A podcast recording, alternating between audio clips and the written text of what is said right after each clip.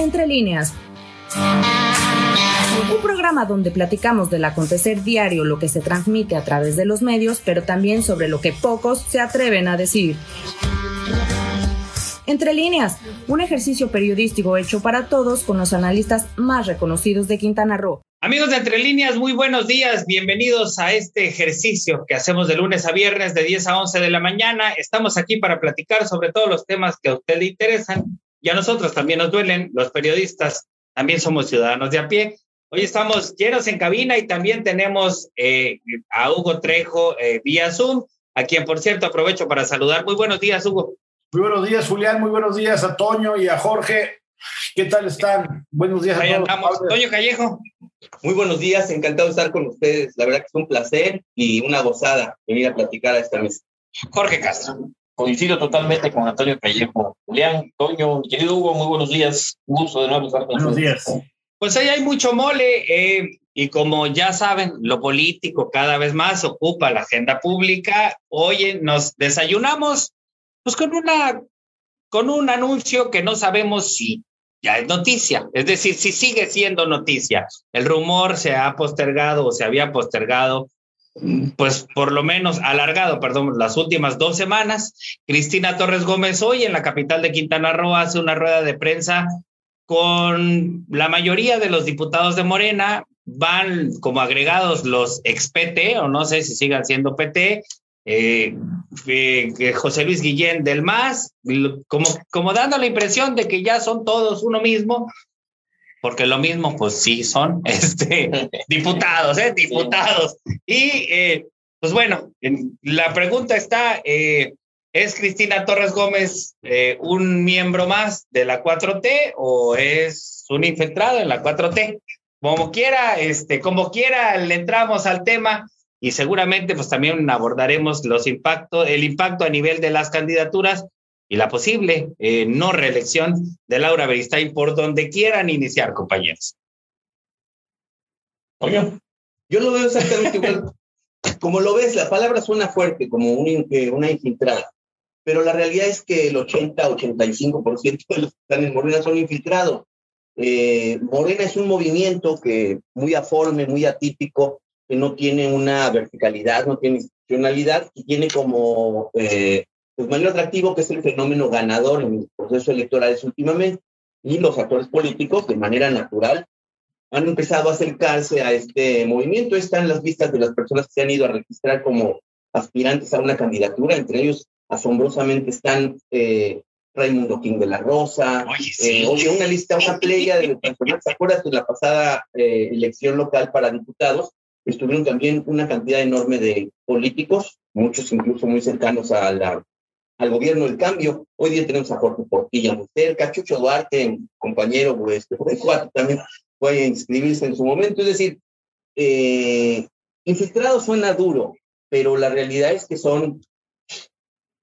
Eh, de reciente enamoramiento. Pues, sí, sí, sí, en el mes del amor y la amistad, Morena conquista, conquista Así es. no había terminado Asociado estratégico tal vez, coyuntural, y el asunto es si es solamente aliado de la 4T o también del régimen local, porque no rompió, digamos. No, pero lo que sí me parece que hay que hacer notar es que hay una especie de, más que antes, hay una visión de aniquilamiento del adversario. Es decir, cada personaje, cada político cree que al participar y plantarse frente a un oponente o un adversario, siente que lo va a aniquilar como si de repente ya no existiera nadie en el espectro político, político más que ellos. Y no se dan cuenta desde mi punto de vista que una vez que lleguen a los cargos, pues van a enfrentarse a una crítica, a una posición pero súper feroz, muy resentida, muy dolida, muy agraviada, porque no hay esta capacidad de negociar ya. Es quítate tú porque voy yo, pensando en que tú, como si te fueras a dormir a tu casa y no vuelves a participar en política. Y aquí lo que vemos es que los actores políticos regresan y regresan eh, enfurecidos, eh, dolidos, y, eso genera obviamente unos escenarios de confrontación y de, y de rupturas que no permiten ver la visión de gobierno. Lo que vemos es un circo de confrontación y nada más. Ahora es lo que vamos a ver en solidaridad, donde esta eh, cargada tan potente y tan contundente está plantándole cara a Laura Bernstein una compañera suya con la que no tiene ninguna solidaridad, ninguna empatía, y están prácticamente apabullándola y diciéndole, ¿sabes qué? Te vas y ahí venimos nosotros. La, la reedición del escenario de Benito Juárez, ¿no? Es, una, es, un, es un tema inverso a lo que pasó en Benito Juárez. Benito Juárez, de Mara Lezama busca la reelección, desde, siempre se manifestó dispuesta a reelegirse, entra la figura de Maribel Villegas a hacerle sombra, a meterle zancadillas, pero ahí vimos sí a una estructura y una cúpula de Morena. Y una construcción de, de alianzas. De alianzas, ¿no? Impresionante, ¿no? Lo vimos el día de su registro con una plana mayor en, en vía Zoom, eh, arropándola, aplaudiéndole y, pues bueno, respaldándola en su propósito de reelegir. No es lo mismo ahora con, con Laura, Laura Benzay, actual alcaldesa que quiere reelegirse. Pudiéramos pensar, pues siendo de Morena las dos, eh, debería haber una, una, equidad, una igualdad de, condiciones, pero, no es así. A Laura Benzay parece que la han dejado sola y... Porque ella se aisló, ¿no? O sea, eh, en parte eso, hay, hay gente que están a su alrededor dicen que, que, es, que es eso, que ella se ha aislado, no ha tejido alianzas, no, no, no, no ha conciliado con grupos y le ha apostado siempre a, nombre de Andrés Manuel López Obrador. Ella lo usa mucho y se, se arropa mucho en él, pero también hay que, hay que leer esta, esta supuesta ruptura de Cristina Torres con el PAN, que se manejó mucho. La connotación de, de, Cristina con Lili Campos, la ruptura con el PAN, eh, el rompimiento con el gobernador, pero, pero bueno, como veo ya la cosa hoy como está arropando, pues a quien le conviene que llegue Cristina Torres a Soledad, pues es el gobernador. Claro, ¿no? Hugo, Trejo. Mira, este, Morena es un partido multiinfiltrado. vamos a hacerlo así, como en su momento eh, lo fue el PRD. Al PRD lo infiltraron y lo volvieron un partido eh, priista, de alguna manera, en Quintana Roo. Recuerdan a los Ramos Bustamantes, ellos cuando entran al, cuando expulsan a, Salvador Ramos eh, Bustamante del, del, PRI, por, empezando el sexenio de María Villanueva, cuando no lo hicieron senador, que le quitaron la senaduría en 1993. En la elección de, a ver, 87. Sí, fue 93. De 93, y, y, lo expulsan, lo meten a la cárcel por Mario Villanueva, se sale del partido, lo sacan de la CROC, y se va al PRD. Pero como son partidos que no tenían una estructura, o sea, y lo mismo le está pasando a Morena. El PRD no tenía una estructura sólida, no tenía.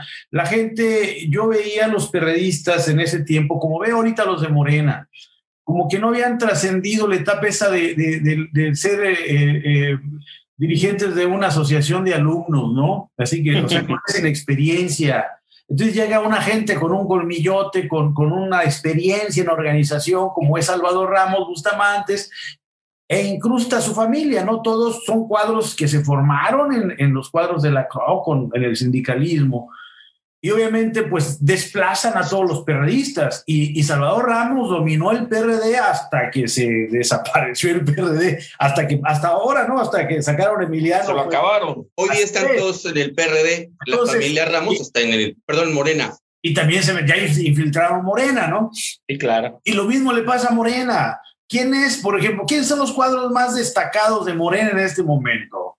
Maribel, Maribel pues es una infiltrada en, en, Morena, ¿no? no tiene el pensamiento, no tiene la, la, coincidencia ideológica con Andrés Manuel, como Laura Beristain tampoco la tiene con, con, con, el proyecto ideológico del presidente Andrés Manuel López Obrador.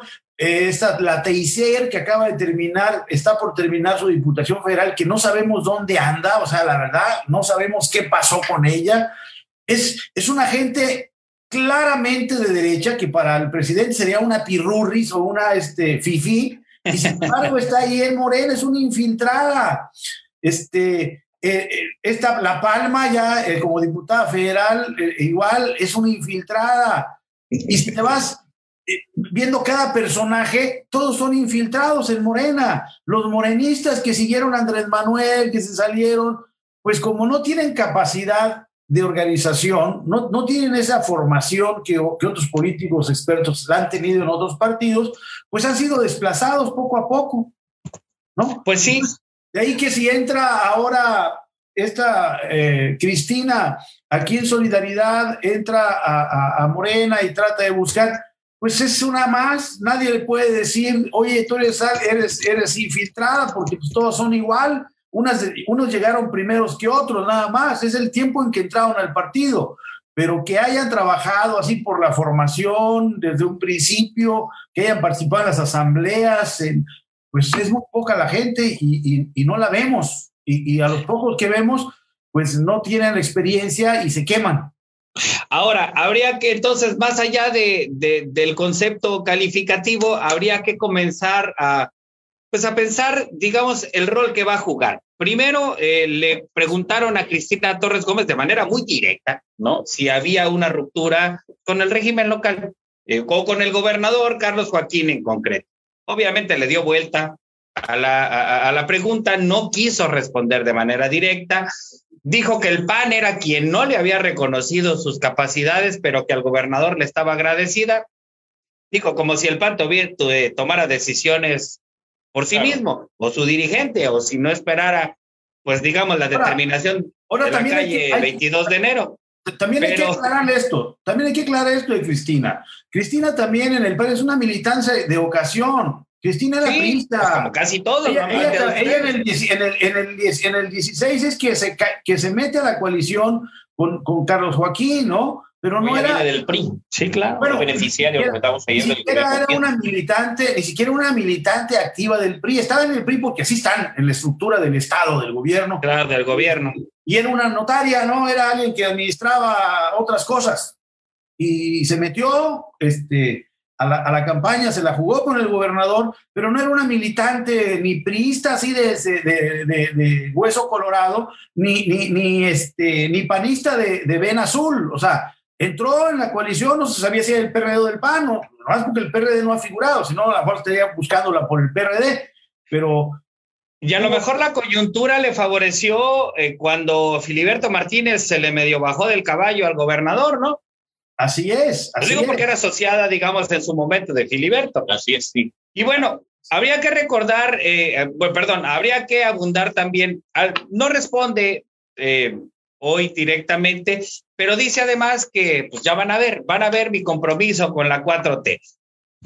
Por ahí, digamos que estaremos viendo eh, en temas muy puntuales en la, en la legislatura en concreto, ¿no? Pues ahí está el crédito que van a apoyar, este, veremos el voto de Cristina Torres independientemente, lo individual quiero decir, ¿no?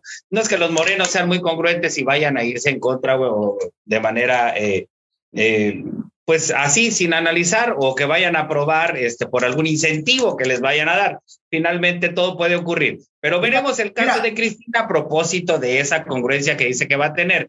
Y nada más, eh, pues también destacar lo que, lo que ya más o menos plantearon, pero que creo que vale la pena, en lo que creo que vale la pena ahondar es, pues entonces, Laura Beristain, pues ya se le ve con, pues, con un pie, pero debajo de la montura, ¿no?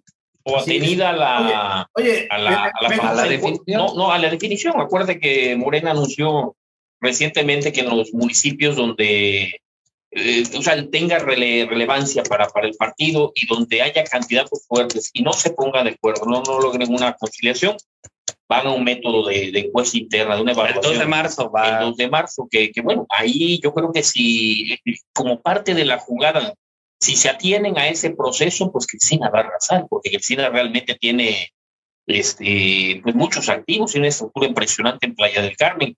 Y recordemos también de que ella también se quedó en el proceso electoral pasado muy cerca igual de la, de la, de la victoria. Sí, sí. Hay, que, hay, hay, que checar una cosa. Me gustaría regresar con Cristina de nuevo. En cuanto a la fuerza que puede tener, eh, la fuerza la tienen a veces porque también el Estado las apoya de alguna manera, pero esas estructuras y, eh, y vamos a entrar a una fase en la que eh, los candidatos no se llevan a sus militantes, o sea, no se llevan a, los militantes. Estamos en un, en un, en un, en un ambiente eh, polarizado en el que hay ya militantes que están en contra del movimiento de, de Andrés Manuel y están contigo mientras estés en contra de Andrés Manuel. Pero si tú te sales de, ese, de, esa, de esa lógica, pues no todos te siguen. Y, además, los dineros que, te, que, que, consigues eh, también están, están de otro lado. Ahora, en el caso de, Cristina, eh, regresando al papel que puede jugar en el Congreso para demostrar su cambio realmente, no hay que olvidar que los diputados de Morena eh, no votaron en contra por, a favor del crédito o a favor de los proyectos que presentaron para el puente de, la Michupte, que es parte de este crédito que ese, de ese, de ese, de, ese este, proyecto, ahí es parte de ese, ese proyecto de financiamiento del, del, puente sobre la Michupte, es un proyecto federal, no se les olvide. Acabamos de tener una conversación con una diputada del, del este, de Morena y ya nos, nos, dijo en corto, es que sí, nos, nos hablaron de la Secretaría de Hacienda, nos hablaron de la Secretaría, del gobierno, de la Secretaría de Gobernación, para decirnos que era un proyecto del presidente.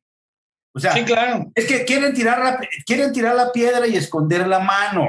Además. No se nos olvide las visitas que hizo el, el secretario de Hacienda al Estado para supervisar. Y no se nos olvide tampoco que el gobierno federal está aportando 2.100 millones de pesos para ese proyecto. sí, pero los 820 son una... es parte del proyecto, es parte... No, los 820 no. Los 820 millones de pesos son para 109 obras de infraestructura diferentes. Fundado no, ¿eh? Que también, que también No se les olvide una cosa. No, hay la Secretaría de Hacienda es la que autoriza o desautoriza a los estados que se endeuden. No nomás son los congresos locales. Desde, sí, bueno, pero todo parte de la autorización del legislativo. Entonces, si ya vino el, el, el, este, claro, si ya vino el secretario de Hacienda, y eso está, eso está ya pactado con el gobierno federal. Y por eso los diputados de Morena, pues van a votar a favor porque ya están instruidos por el propio gobierno federal. O sea, por las gentes. Ya tienen lo que estaremos más, viendo. Ya tienen un pues más con Cristina todo. Pues también lo tenían del lado del PAN. Les, hacía falta, ¿no? Así es. estamos hablando de los 800 millones de pesos. Sí. Es que creo que ahí hay una especie de malentendido, porque no se trata de un crédito en los términos formales. Se leí, Sí, no es un crédito porque no, se va a solicitar a ninguna banca de primer piso, de segundo piso, de tercer. No, es un fondo federal. Es un fondo que potencia los, eh, las finanzas de los estados. Y se entiende que es como una especie de fondo revolvente, donde tú pones una aportación de aproximadamente del 25% y de ahí tienes derecho a recibir recursos que evidentemente están eh, amarrados a las participaciones federales, porque así ocurre, pero no tiene las condiciones de un crédito que tenga tasas de interés, que tenga eh, penalizaciones. Es un fondo del gobierno federal. Te leí, Toño, pero en esa parte diciendo absolutamente solamente por esto. Eh, aunque en términos contables de los estados no se registra como deuda que tiene un procedimiento de pago diferente, este, desde que genera un interés y obviamente es con una entidad financiera, se trata de un crédito como aquellos que se les llamaba eh, carteras, financiamiento a carteras, vaya. O el refinanciamiento de las deudas. no, no, no, entra directamente a las Por eso, y, y, es la entidad financiera directamente quien paga, pero final, perdón, quien paga los proyectos, pero el Estado le devuelve a la entidad financiera a través de participaciones eh, federales. Es decir, al final es, es, es deuda, es lo mismo que las APPs. Sí, es sí, decir, contablemente no se registra como tal y eso le abre vía. Es un, es un fondo. Así es. pero, pero, pero se devuelve con un porcentaje de ganancia para la entidad financiera, pues es crédito. No hay porcentaje de ganancia. Así es, pero. Seguro que no hay porcentaje de ganancia. No, porque es un fondo, es un fondo federal al que tú te accedes. Pero, el, pero en medio del asunto. Este fondo, lo que yo leí porque me eché un clavado, es bastante extenso las reglas de operación, pero la entidad debe tener una cierta calificación en inversión en obra pública, en Según yo, sí hay una tasa amarrada a las participaciones. Oye, yo, este, sí hay una bueno, vamos a revisarlo, pero no es un crédito en los términos formales de un crédito con una entidad Ah, bueno, no es un tradicional, pero sí, hubo, Perdón. Sí, el, el, medio del asunto no es si es deuda, de qué es deuda es deuda, desde que, desde que esté grabando las participaciones, pero el medio del asunto no, es el uso político que se da de un lado y de otro. O sea, sí, es, quieren achacarle todo al gobierno del Estado, como luego le quieren achacar todo al gobierno federal y, y, y este, y luego crucifican a los diputados de uno y otro partido porque unos porque lo rechaza, otros porque, lo, porque los aprueba. Al final de cuentas hay una simulación muy grande. Esto es algo acordado Si es, si es algo que tiene que ver con, con, con, las, con las participaciones y los descuentos, obviamente Hacienda lo, lo, autoriza y obviamente es el gobierno federal. Por eso. Sí, claro. Por eso la gente de Morena que quiere crucificar a sus diputados, porque lo votan, pues está mal informada, porque es parte de un proyecto en el que está involucrado el gobierno de la 4T. Eso es lo que hay que aclararle a la gente. Ya fuera, basta de simulaciones y de, y de, y de politiquerías en ese sentido. Claro. Bueno, vamos a hacer un ajuste de tiempo para entrar a otros temas. Estamos en Entre Líneas, no se vayan.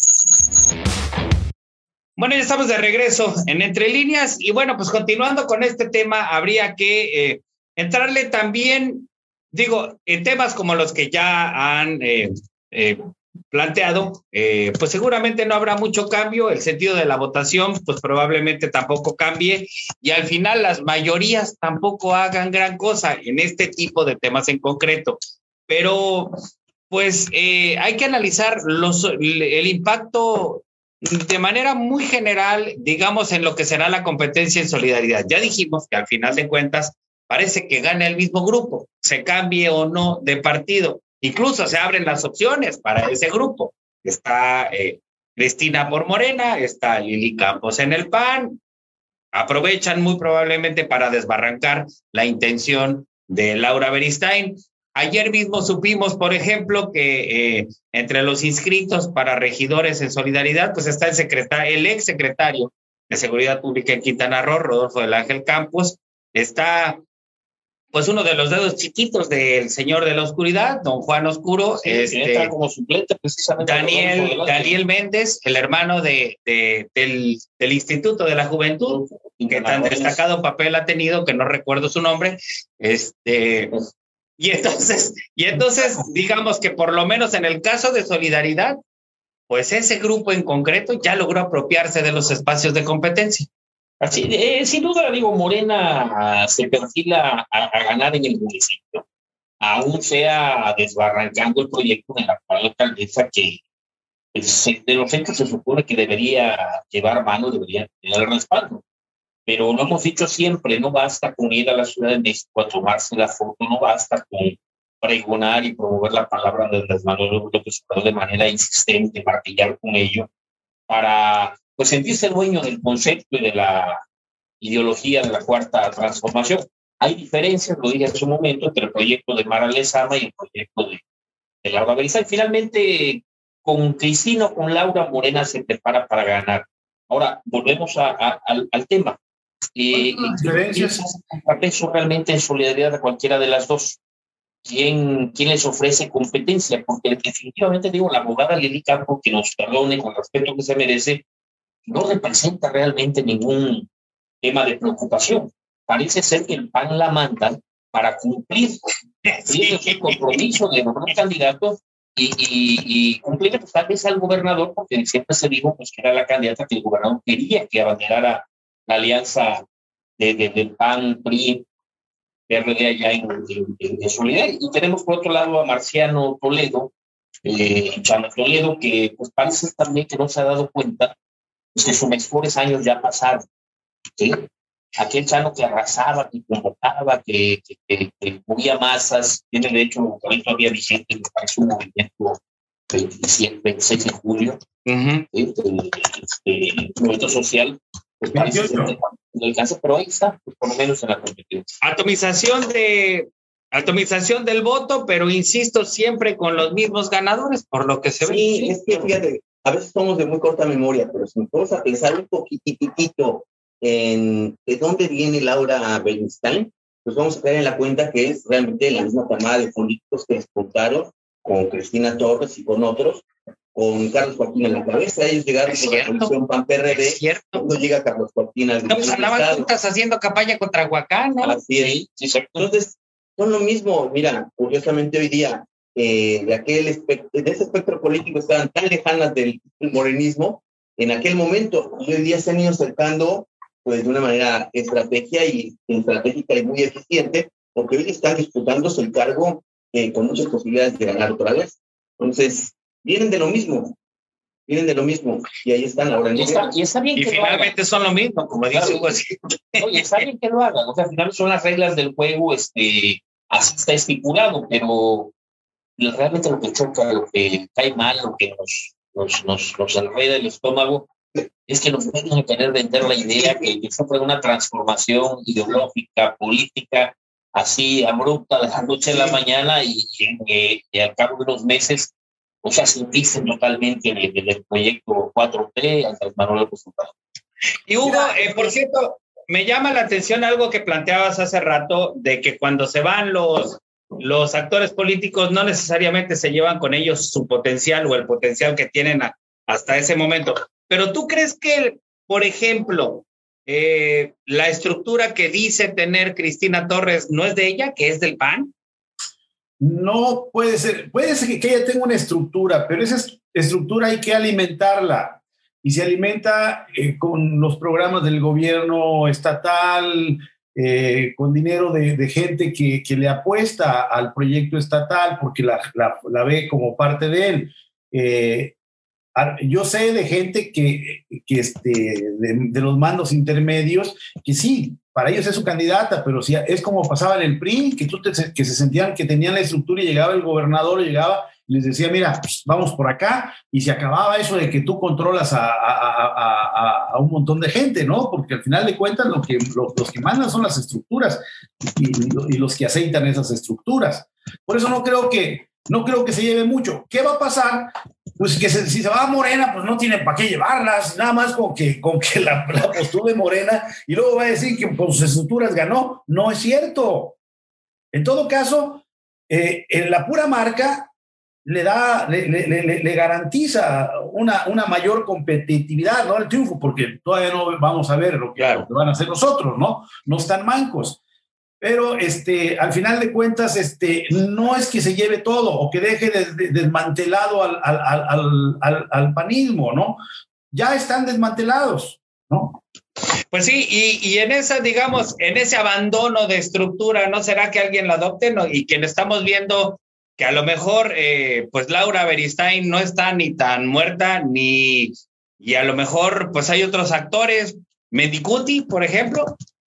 Pero eh, mira, es que el, el problema es eh, la definición de la candidatura. Si Morena se decide por mandar a Laura Beristain de, de- a, a reelegirse, se reelige. Sí. Con todo lo malo que ha sido, se reelige. ¿eh? Sí, sí le alcanza el efecto Morena. Así es. Y ahora, en cuanto a la- al, al- desencanto que tiene uno, porque decía Jorge, ¿no? Que da coraje que se manifiesten y que prometan cambios, pero son iguales todos, ¿eh? Nos prometieron cambio a- hace, hace cuatro o cinco años y, y- y, pues no lo vemos, ¿no? Eh, nos prometieron transformación en la 4T y llevan dos años intentándolo con, y tampoco lo vemos. Pero, oye, nada más hay que oír al PRI como, como dice que, que, quiere un México que sueña y que somos unidos y que, y la verdad que son la, la chucha cuerera. Se, se muestran como si fueran unos angelitos. Oye, oye, Alito Moreno en los comerciales son igualitos, nos venden todos. Al final de cuentas, pues están en campaña, ¿no? Eh, como dice el dicho. Y en campaña, todo, todo, todo, eh, todo se vale para por tratar de verte más bonito y, y más bueno que, el- que el- que el adversario. Pues dicen que no hay que, no hay quien prometa tanto como aquel que no piensa cumplir, ¿no? Así es, así es. Eh, pero son igualitos, el poder los iguala. Eh, las diferencias entre Laura Beristain y Mara Lezama no existen, ¿eh? Son igualitos. bueno, y a propósito de eso, y entonces, digamos que en la recta final de la definición de las candidaturas, ustedes ven un escenario con los asegúnes o con las particularidades de cada uno, pero digamos, igualito en, en, en, términos de la competencia entre Benito Juárez, Solidaridad y a lo mejor Otompe Blanco, porque allá se contaron una veintena de aspirantes de Morena, quiero Sí. decir. Ven ese escenario también y, digamos, con posibles rupturas incluso después del 7 de marzo, porque si Cristina no es designada la candidata, ¿a poco va a ir a levantarle la mano a la Ese es el misterio, eso es lo que hay que resolver.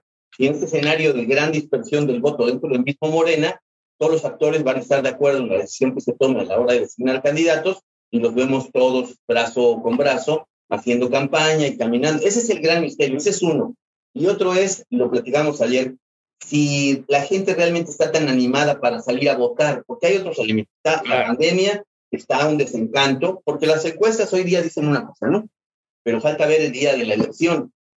Hay que ver si toda esta gente que según los encuestadores va a salir en esas hordas a ejercer su voto, atropellándose unos a otros, a votar, a votar y, echando vivas a Morena. Vamos a ver si es cierto, ¿no? Si se van a alcanzar estos índices de votación y cómo va a afectar al ánimo de cada proyecto que está, eh, está luchando por la felicidad que tienen todos, ¿no? Porque todo el mundo está dispuesto a construir, Jorge, siempre y cuando construyan alrededor de él, ¿no? De su proyecto. Claro, y, ayer lo comentábamos, Julián, en otro, en otro programa, otra emisión también, de que hay una cosa cierta, el gobierno federal, específicamente el presidente Manuel López Obrador, lo que le interesa es ganar el Congreso Federal, los diputados para mantener la mayoría legislativa, así le conviene a sus intereses, a sus proyectos este, y a sus obras. Eh, y está dejando, está delegando en los liderazgos intermedios y en los estados finalmente las definiciones. Es aquí cuando vemos en Quintana Roo, si analizamos realmente o sea, Morena como tal, como partido nacional, no, no, no, no está teniendo mayor injerencia en, la, en las definiciones. Todo se está definiendo a nivel grupos locales, a nivel estructuras locales. Los verdaderos, tú, analizas realmente los verdaderos morenistas, los que dicen fundadores, pioneros, no están siendo tomados en cuenta una vez más. Bueno, nunca en los partidos realmente la base es tomada en cuenta. Eso es Digo, ya es escuela de hace muchísimas décadas. pero aquí nos ha martillado, Julián, nos ha dicho que Moreno es un partido del pueblo, para el pueblo, del pueblo primero, y, y con su gente. Pero, pero bueno, ya, ya en la elección pasada vimos que mandaron al frente a una serie de personajes eh, pues sin experiencia, en unos casos indeseables, en otros casos, eh, para ganar. Objetivo era ganar. Eh, hoy, hoy es otro escenario también, pero eh, se juegan ya mucho los intereses locales de los grupos. Claro, a lo mejor lo que no nos explicaron es que entienden ellos por pueblo, estimado Hugo. Así es. Y como te digo, son iguales, lo mismo está ocurriendo. ¿Qué, ¿Cuáles son las críticas que le hacen al PRI, a pesar de, de, de, la posición en la que se encuentra actualmente? Que está reciclando puro pillo que ya conocido en, en el norte, en el centro del país, y, y la falta de estructura de, Morena también es nacional, eh, salvo en el Distrito Federal tal vez, porque ya tienen años eh, eh, trabajando, pero en casi todo el país están así, en los estados. están valiendo de cuadros formados en otros partidos y de... Pero las estructuras que empezaron con Morena para empezar, pues como no eran políticos profesionales, entre comillas, o sea, no estaban metidos en esos, pues fueron rebasados por los, por los expriistas, experiodistas, ex sindicalistas, bueno, hasta, ya ves, hasta Napoleón eh, Gómez Urrutia se metió ahí y, seguro que ya tiene su, su buena estructura eh, colocada en algún espacio donde es influyente el sindicato de mineros, ¿no? Claro. Pero este, y, eso es lo que, lo que prevalece. Los que entraron con organizaciones ya hechas son los que controlan las, el partido en las diferentes entidades y municipios. Ahora, en la definición de las candidaturas, a cómo están las, las, las, las cosas en, en, en, Quintana Roo, tan atomizado el, el eh, los liderazgos, entre comillas, también pongo los liderazgos porque eh, no va a haber, no va a haber grandes tragedias políticas, o sea, pongan a quien pongan, no van a significar mucho a la hora de la votación, ni la van a traer ni la van a disminuir. ¿Por qué? Porque todos están iguales, o sea, ok, hay, una, hay, un, hay un descontento al interior de Morena por la decisión, pero estamos viendo lo que está ocurriendo con la coalición del, del PRIAM también va a haber otro. Entonces, es un empate, ¿no? Como hacen en el, en, el, en el fútbol americano. Tú la cagas, tú la cagas, estamos empatados, ¿no? pues sí. Eh, nada más, no quiero cerrar este bloque sin apuntar dos cosas. Primero, como que, como que este escenario de, de que tú vete por este partido y tú por este otro y finalmente las quiero a las dos, como que ya lo habíamos visto allá por 2016 con la candidatura a la gubernatura en Quintana Roo siempre, siempre se dijo que Mauricio Góngora era el candidato del PRI y que a Carlos Joaquín González también lo quería el presidente de la República.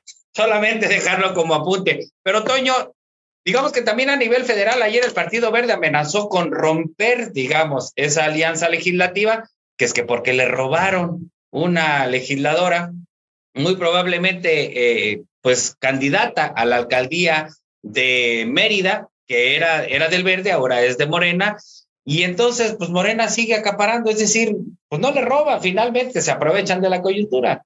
Sí, eh, fíjate que el Partido Verde es el que más ha visto y verá en lo futuro batidas desde dentro de Morena, porque se lo quieren sacudir, es un partido que se han querido sacudir. Tuvieron un acuerdo muy importante eh, en su momento con Andrés Manuel Obrador como candidato, con una interesantísima jugada que hizo el Niño Verde y Enrique Velasco desde Chiapas, en donde volvieron su apoyo a muchos, muchos lugares en Morena y alcanzaron un lugar en el corazón del propio Andrés Manuel. Sin embargo, creo que no se lo han ganado dentro del partido, dentro del movimiento de regeneración nacional, porque un día sí y otro también les mandan dardos, se los sacuden, eh, les dan patadas bajo la mesa y ellos pues han seguido firmes en su intención de seguir disfrutando, digamos, de esta relación, de este connubio. Relación tóxica, pégame, pero no me dejes. Ajá, porque les conviene mucho, evidentemente. Pues claro. hay que analizar realmente el Partido Verde eh, históricamente qué representa, qué ha construido, qué ha hecho.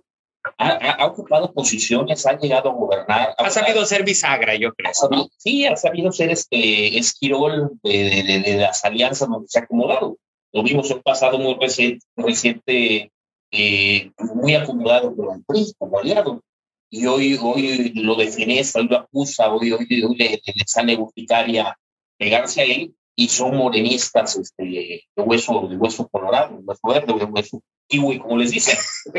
Pero, pero eh, o sea, cuidado con el verde, porque eso, esos amagos de que voy a romper con Morena y todo eso, acuérdate que la liga cuando les tiras siempre revienta por lo más delgado. Por tanto, fresearse, por tanto, cotizarse lo van a cepillar. Y que no pierdan de vista que Morena y Andrés Manuel López Obrador están arropando, están empujando, están formando muy discretamente a fuerza por México. No, y tienen tres partidos satélite, ya el verde no lo van a necesitar. Por eso, en cualquier rato de estos, ¿eh? unas bravuconadas del partido verde les dan la patada por salva hacia la parte y, vamos a lo que viene. Bueno, hay, hay, hay, hay que entender también cosas que eh, eh, de la historia de los partidos políticos, ¿no?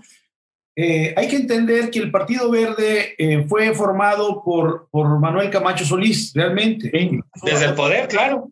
Y, con la intención, pues, de, que, de que si le tocaba a él la nominación de la candidatura, pues iba a ser un respaldo. Y Jorge González, cuando ve que no, el papá de, de este, de, Jorge Emilio, cuando ve que no le corresponde a, a Camacho, pues lo traiciona y se apropia el partido. Pero hay también relaciones este, muy personales con el presidente de la República, con Andrés Manuel López Obrador, de, Velasco y el abuelo de Velasco, las familias eran muy, muy, muy conocidas, este, y bueno, y el camachismo, pues ahí está también Marcelo Ebrard, ¿no? Claro. En, la 4T.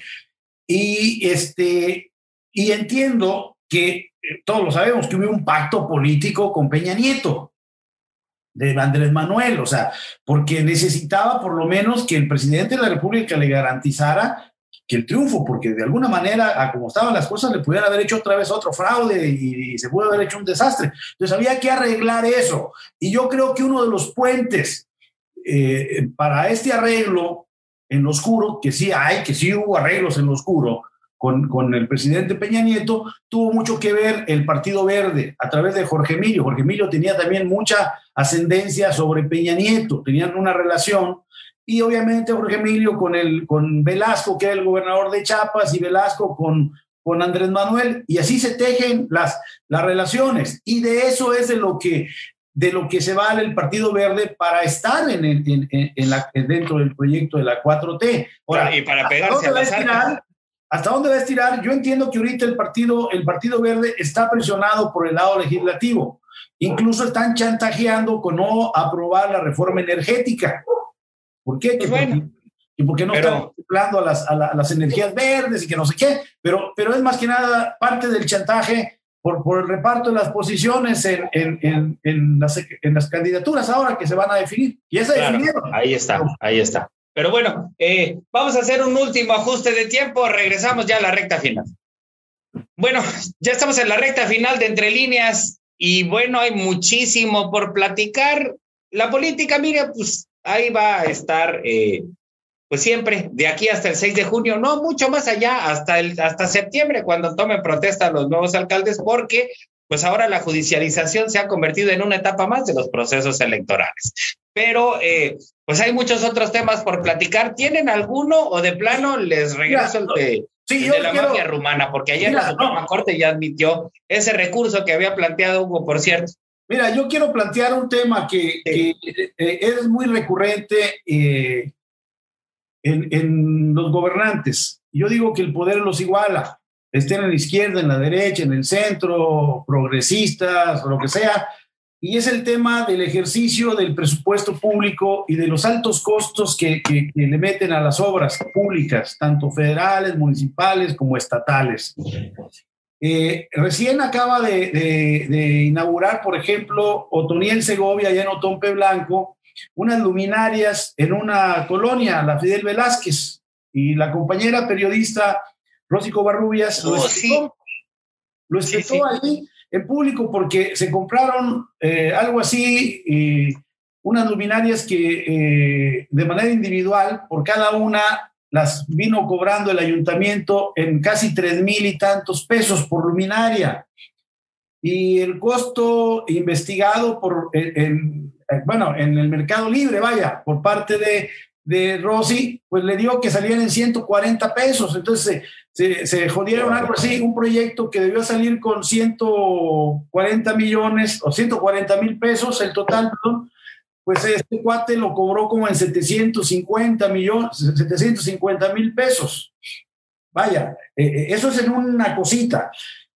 Eso Tompe Blanco, es Morena. Yo denuncié en este espacio y en la revista lo que estaba ocurriendo también en Puerto Morelos, ¿no? Imagínate que le meten 19 millones de pesos a un parquecito de menos de 2 mil metros cuadrados ahí en Puerto Morelos. Y, y, luego en el propio programa de obra de, de, de, Laura Fernández en Puerto Morelos para 2020, meten, por ejemplo, eh, 700 eh, metros cuadrados de pisos firmes para ayudar a las gentes en sus colonias y le meten un millón, algo así como un millón seiscientos mil pesos y sale el, metro cuadrado como a dos mil pesos, o sea, como que le compraron mármoles especiales de ya de, de, de, a, a, esta gente, ¿no? Para hacer sus firmes.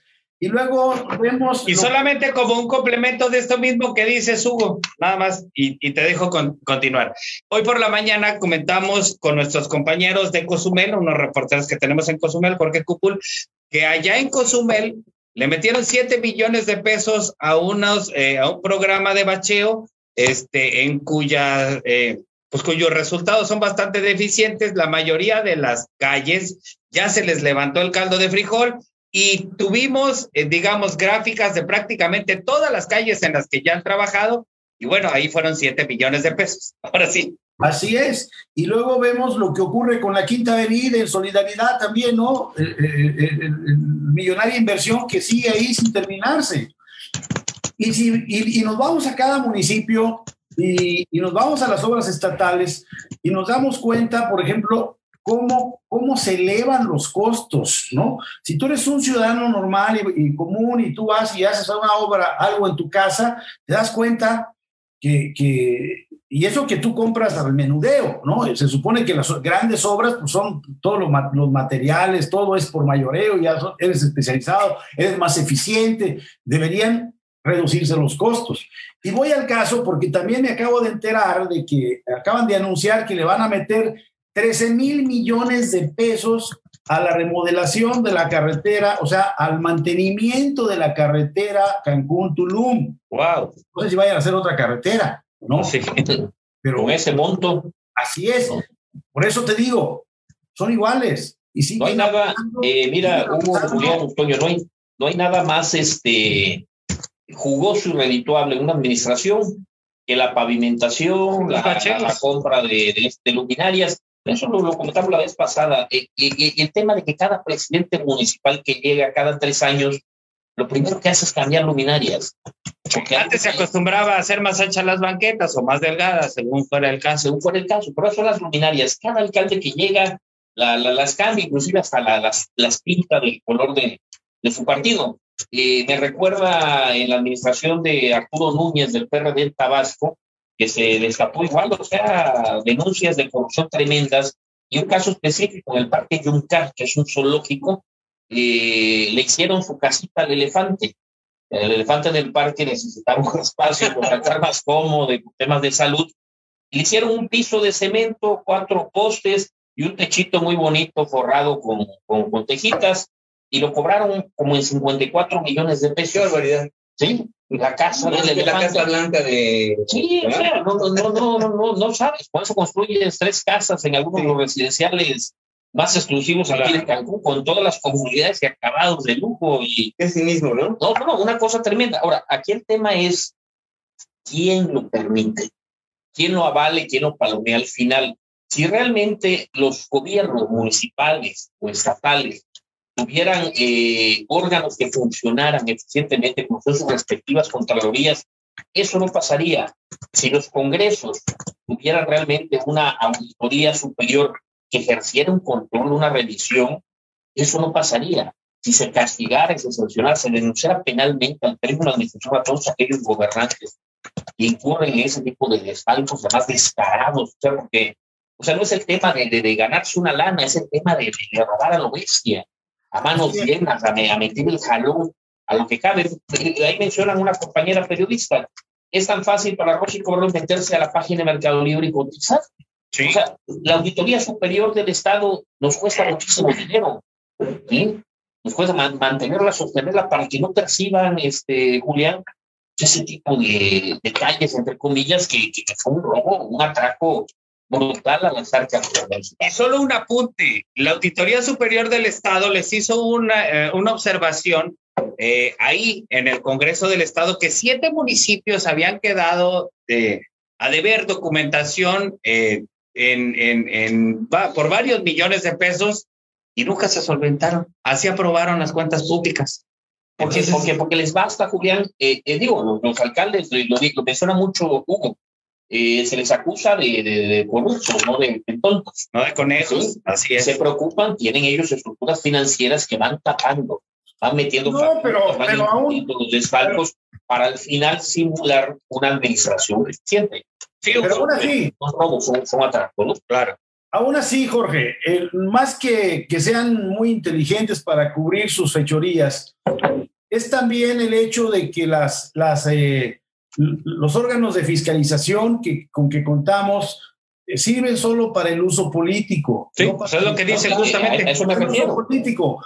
Entonces, nos enteramos de la corrupción y de todo lo que pasa porque llega alguien contrario y entonces las usa para a, atacar a los adversarios. Los primeros meses. ¿por qué, ¿Por qué nos enteramos de todo lo que dejó Beto Borges? Porque ganó eh, Carlos Joaquín, de un enemigo eh, político de él, de, con un partido distinto. Entonces, todo, eh, todas las tranzas que hicieron, no todas, eh, porque también ahí seleccionaron. Es correcto. que no se saben todavía. Así es. Pero bueno, había que cargarle la mano. Para eso sí se usan. Lo mismo está ocurriendo con la unidad de inteligencia financiera, ahorita con el gobierno de la 4T, la usan para, para atacar a los enemigos. Lo que les conviene, claro.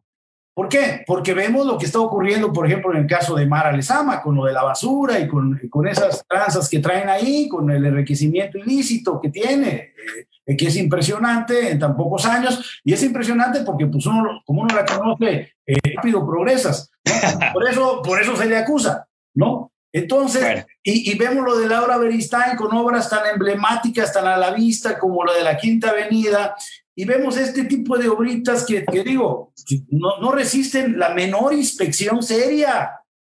Claro, y eso que supuestamente hay una inspección. Pero ahí no ven, que no se la hace. Pero esos ni órganos. Seria, ni ridícula, ni de ningún tipo, no hay inspección bueno, realmente que valga. Compañeros, se nos ha agotado el tiempo. Mañana le seguimos con todo gusto. Nada más de refilón, eh, comentar. Sí, la Suprema Corte de Justicia de la Nación ayer admitió el expediente de Florian Tudor para determinar si atrae el caso.